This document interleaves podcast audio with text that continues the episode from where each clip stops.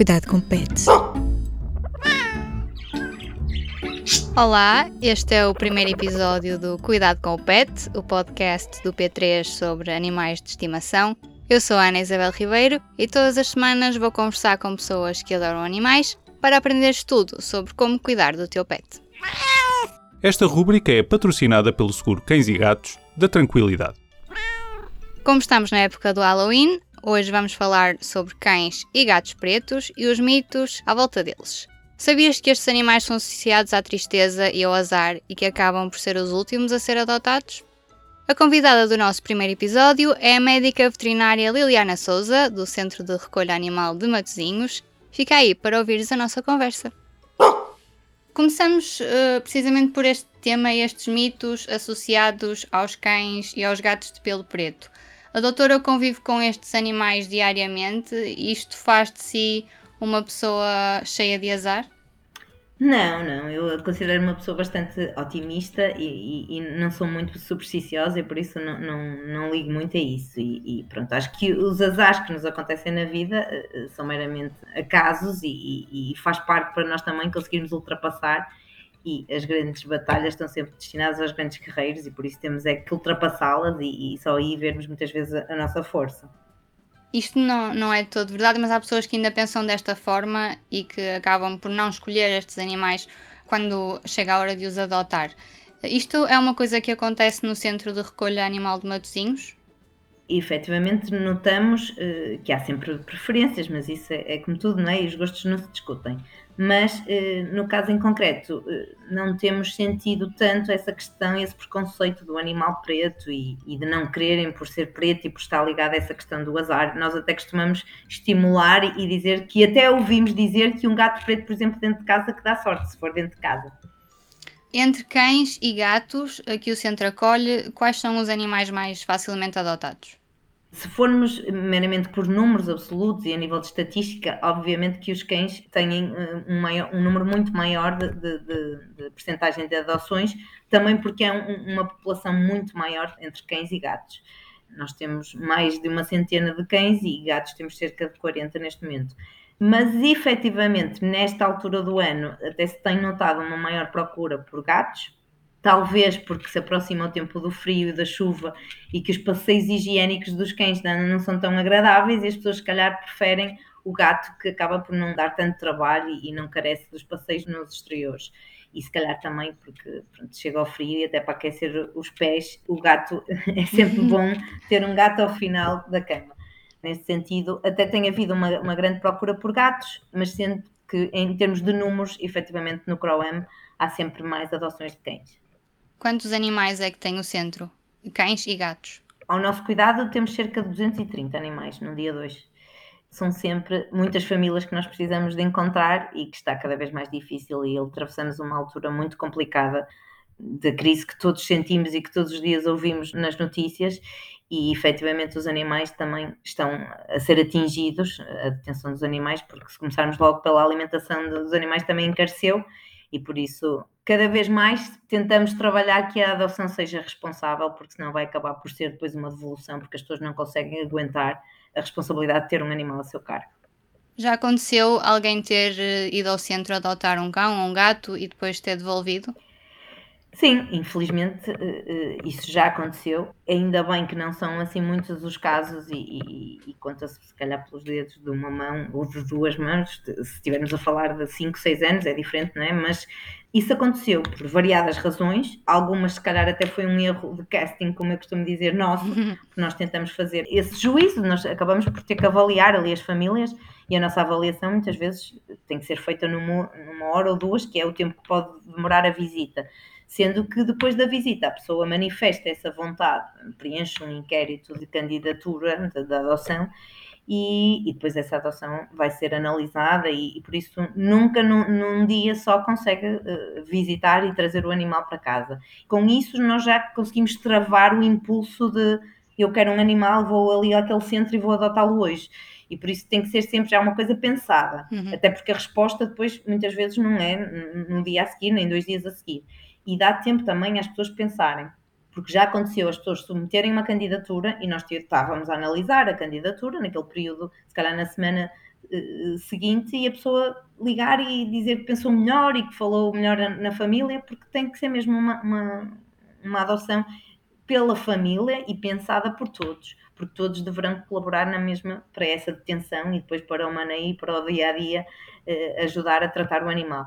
Numa ou noutra situação, infelizmente já aconteceu, às vezes passado um ano ou dois, a vida do adotante mudou por variadas razões, eh, ou por questões profissionais, ou por eh, questões de mudar de cidade, ou porque mudou de apartamento, e às vezes os animais acabam por não, ser tidos em conta nessas alterações que a vida às vezes nos obriga a levar no nosso inquérito fazemos um bocadinho esse, exercício de, de, perguntar às pessoas quando vão viajar o que é que, onde é que o animal vai ficar, em média quanto tempo por dia é que o animal fica sozinho em casa, se lhes acontecer alguma coisa, algum imprevisto, até necessidade de algum internamento, quem é que fica com o animal, principalmente quando as famílias são compostas apenas por uma pessoa ou duas todas essas perguntas que parecem assim um bocadinho querer nos meter na vida das pessoas, só têm essa razão de tentarmos assegurar ao máximo que a adoção que vá correr bem e que seja uma adoção feliz, mesmo com estes esforços todos.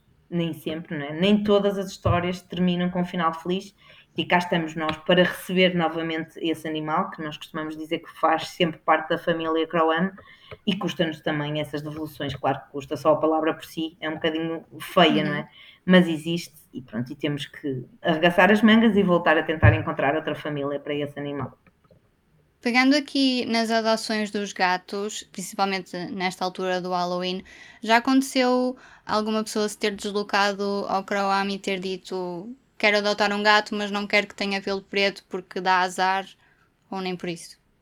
Sim, é assim, em tantos anos que nós já temos vindo a trabalhar as adoções e tantas adoções que já tivemos, percebe-se que há sempre alguma eh, uma maior facilidade, por exemplo, em adotar animais, principalmente no caso dos gatos, os, os branquinhos, os amarelos, os cinzentos, Uhum. Não são gatos que são tão facilmente, não, é? não, não, não, encontramos tão facilmente até pelas ruas, é? enquanto o gato preto quase que está associado ao gato que anda em cima dos muros e que anda nas ruas mas nós tentando sempre desmistificar essa ideia que o gato preto dá azar, não é? Até arranjamos aí esse mito que, que, dentro de casa até dá sorte e tentamos fazer ver isso. Agora, em termos até de, de isto, é uma causa médica e, e, é uma evidência, ou seja, os animais de pelo preto estão muito mais protegidos até hum, contra as radiações ultravioletas, que eles também têm o cancro de pele, Uhum. E, e, mesmo outras, outras doenças, nomeadamente até surdez, que muitas vezes está, está associada aos animais de pelo branco e de olhos azuis e, e, que têm às vezes muitos problemas, porque os gatos adoram sol, não é? os cães também, mas os gatos em particular adoram estar tardes e tardes deitados ao sol. E se for de pelo muito claro, até podem vir a sofrer por essa questão, e o pelo preto é sempre muito melhor nesse sentido. Qual é o cão ou o gato que está há mais tempo no centro à espera de uma família? Uma das que está há mais tempo e que nos deixa sempre assim um bocado. Eh, nem entendemos porque é que ela está há tanto tempo, pelo seu caráter uh, divertido e sociável, que é a nossa Manchester, que tem este nome porque ela foi encontrada com uma camisola do Manchester United, e isso ficou com este nome. E ela, por acaso, é preta, tem só uma manchinha branca também muito característica no, no focinho, e, e quem a conhece, os nossos voluntários que nos acompanham muito de perto sabem perfeitamente e nas nossas redes já partilhamos muitas vezes. É a nossa Manchester, é uma cadelinha e já está há cerca de 4 anos connosco e realmente não entendemos porquê, porque ela tem sempre aquele espírito, parece sempre um, uma jovem adulta, se calhar é um bocadinho e se calhar a sua energia ainda, ainda assusta os uhum. potenciais adotantes e é nesse sentido. Por isso eu aproveito esta oportunidade para virem conhecer a Manchester e virem ver a energia que ela tem. E é uma ótima cadela para um dono com energia e que queira fazer umas caminhadas, umas corridas, porque não? Ela inclusive já participou num canitrail que nós tivemos em 2019 e, e portou-se lindamente e, e foi a correr ao lado do participante e por isso convido já a vir visitá-lo. Fica aqui o apelo para visitarem e adotarem a Manchester. Esperemos que os pedidos se multipliquem depois deste podcast. Sei que o centro também tem histórias felizes. Quer partilhar alguma? Sim, nós, nós felizmente, eu costumo dizer que nós pusermos numa balança as histórias felizes ainda são, ainda conseguimos que sejam eh, em maior número do que as histórias tristes e acho que isso é, é o que nos dá ânimo para continuar, são estas histórias felizes porque se fossem só histórias tristes, acho que é muito difícil de aguentar e, e é uma área muito pesada para toda a equipa que lida com estas histórias e com eh, muitos dramas que nós vivemos. Às vezes é, é difícil uh, termos esperança e sermos otimistas de tantas desgraças, não é? Mas felizmente há sempre uma outra história e, e, esta que vou partilhar, ainda por cima, é, é, precisamente isso, ou seja, é uma história que se calhar inicialmente teria tudo para não ter um final feliz, porque era uma cadela que foi recolhida atropelada numa autoestrada e que foi sinalizada à polícia por populares e a cadela estava muito reativa e continuou reativa durante muito tempo, muito tempo mesmo, principalmente porque era extremamente amedrontada e essa agressividade por medo muitas das vezes é o que é mais difícil ultrapassar. Com muita paciência, mas acima de tudo muita dedicação de toda a equipa, em particular de uma uh, auxiliar veterinária que nós temos, que é a Sofia, que estava com o processo de, dessa cadela, a Wanda, que lhe demos o nome de Wanda, e a Sofia tinha essa, essa tarefa muito difícil, porque houve algumas avaliações até de outros técnicos uh, da área, uh, que a cadela não, não, não dava sinais em que fosse fácil a sua total recuperação, principalmente depois integrá-la numa família, porque a nossa responsabilidade é muito grande ao entregarmos um animal a uma família, não é? As tais adoções que tivemos a falar, estamos a entregar ali um animal que pode ser um potencial agressor daquela família, pode ser, e nós não queremos que isso, Deus me livre, é uma responsabilidade muito grande para o centro e para a autarquia. E por isso os animais só são integrados na adoção quando realmente cumprem uma série de requisitos, nomeadamente essa questão da socialização com os humanos. E esta cadela eh, estava já há longos meses connosco e, e vinha mostrando algumas melhorias, mas passinhos, né, de cada vez. E a Sofia ficou tão ligada à cadela e, e a evolução depois começou a acontecer e, e, ela cada vez mais ligada à cadela que ela própria se propôs. E um dia veio comigo e disse que tinha interesse em se candidatar à adoção da Wanda e foi autorizada, obviamente, e, e, ela não poderia ir uh, para melhor, porque pronto, foi a Sofia que a recuperou e acabou por ser esta história um final feliz que teve muito da dedicação e do empenho de toda a equipa e é com muito orgulho que conto esta história como um exemplo de resiliência e de não desistir, porque às vezes é mesmo ter paciência, porque os animais não vêm com livro de instruções. Eu, eu digo isso muitas vezes aos adotantes, todos são diferentes uns dão mais trabalho do que outros, uns são mais teimosos e, e temos que ter paciência e ajudá-los nesse sentido. Que conselho é que gostaria de dar a, todas aquelas pessoas que na hora de adotar não escolhem os animais de pelo preto? Se calhar, uh, são, olha, não se nota tanto a sujidade. não, mas eh, isto agora é uma brincadeira, mas a questão do sol faz todo sentido, ou seja, isto é importante, porque mesmo quando nós temos, quer nos gatos, mas também nos cães, temos às vezes animais passam dias e tardes, porque adoram, nos terraços e nas casas e nos jardins, quando têm a oportunidade de ter acesso ao exterior, e que adoram estar ali a dormir, refastelados ao sol, e depois vemos aqueles cães eh, pelo clarinho ou até brancos, mesmo a ficarem mesmo com a pele vermelha, e isso é extremamente preocupante, e inclusive existe a necessidade de, de colocar protetor solar nesses animais. No caso dos animais de pelo preto, essa questão quase que está ultrapassada e depois porque realmente acho que não devemos discriminar, não é? E ainda bem que também há gostos para tudo e eu tenho a certeza que também há muita gente que até prefere animais assim mais escurinhos e por isso acho que ter um animal só por si já vamos ganhar com isso e vamos ter sorte nesse sentido. Agora se é preto ou se é branco, acho que isso é um, é um pormenor. O azar acaba por ser destes animais e não das pessoas, certo? Exatamente, ou seja, acho que eh, até para ser cão e gato é preciso ter sorte porque então imagine, Isabel, se agora nós começássemos a dizer que também os adotantes tinham de ser todos do cabelo preto ou do cabelo branco, ou, de, ou de serem todos altos ou todos baixos, pronto, não dava, não, é? não iríamos entrar, não podíamos discriminar nesse sentido e por isso espero que as pessoas também não façam essa discriminação, porque o importante mesmo, muitas vezes, e então a raça é outra coisa que aproveito, os rafeiros são a melhor raça do mundo porque muitas vezes são os mais resistentes à maior parte das doenças que há muitas doenças que até há uma maior prevalência em raças puras e isto é cientificamente provado, não é? Por isso não, não é estar aqui a puxar a brasa à minha sardinha, mas os rafeiros por norma são mais resistentes, são mais resilientes e por isso acho que eh, é importante, acima de tudo, é o caráter e as características dos instintos de, daquele animal, e, e isso consegue-se com uma simples avaliação de perceber se vai ser um bom companheiro ou não. Terminamos aqui a conversa com a médica veterinária Liliana Souza, do Centro de Recolha Animal de Matosinhos. Muito obrigada. Obrigada eu e espero que e convido todos os que nos estão a ouvir para visitar o centro. Se quiserem visitar o centro, podem fazê-lo todos os dias, os funcionários estão lá para vos receber. Se quiserem adotar um dos animais, têm que visitar mais do que uma vez, preencher o formulário. E se quiserem adotar um gato preto ou um cão preto para eventuais bruxarias do Halloween, lamento, mas não vão a tempo.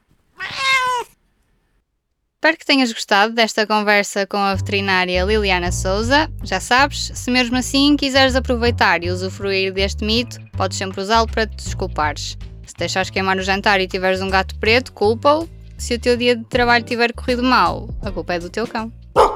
Esta rúbrica é patrocinada pelo seguro Cães e Gatos da Tranquilidade. Depois de ouvir esta história feliz da Wanda, partilhada pela Liliana, fiquei com vontade de contar a história de um outro cão, neste caso o Floquito, que eu acabei por adotar em setembro. Floquito, anda cá. Olá. O Floquito tinha outra dona, que eu nunca conheci, mas sabia que vivia perto. Eu já conhecia o cão de o ver na rua de vez em quando. Um dia esta pessoa mudou-se e deixou-o para trás. É verdade que ele não ficou abandonado, mas para mim as pessoas que ficaram a tomar conta dele não estavam a fazer como devia ser. Ele passava grande parte do dia na rua, às vezes dormia na rua, ninguém brincava com ele, a não ser eu. Aos poucos começou a entrar em minha casa e acabou por ficar até hoje. E agora é um cão completamente diferente, passa os dias a brincar. Esta semana, por exemplo, roubou-me uma camisola e fez-me correr atrás dele. Se também tens uma boa história para contar sobre o teu pet, manda um áudio para o Instagram do P3 ou para isabel.ribeiro.publico.pt. Perguntas e sugestões para o podcast são sempre bem-vindas. Este episódio foi produzido com a ajuda da Aline Flor. O podcast Cuidado com o Pet volta na próxima semana. Até lá! O público fica no ouvido.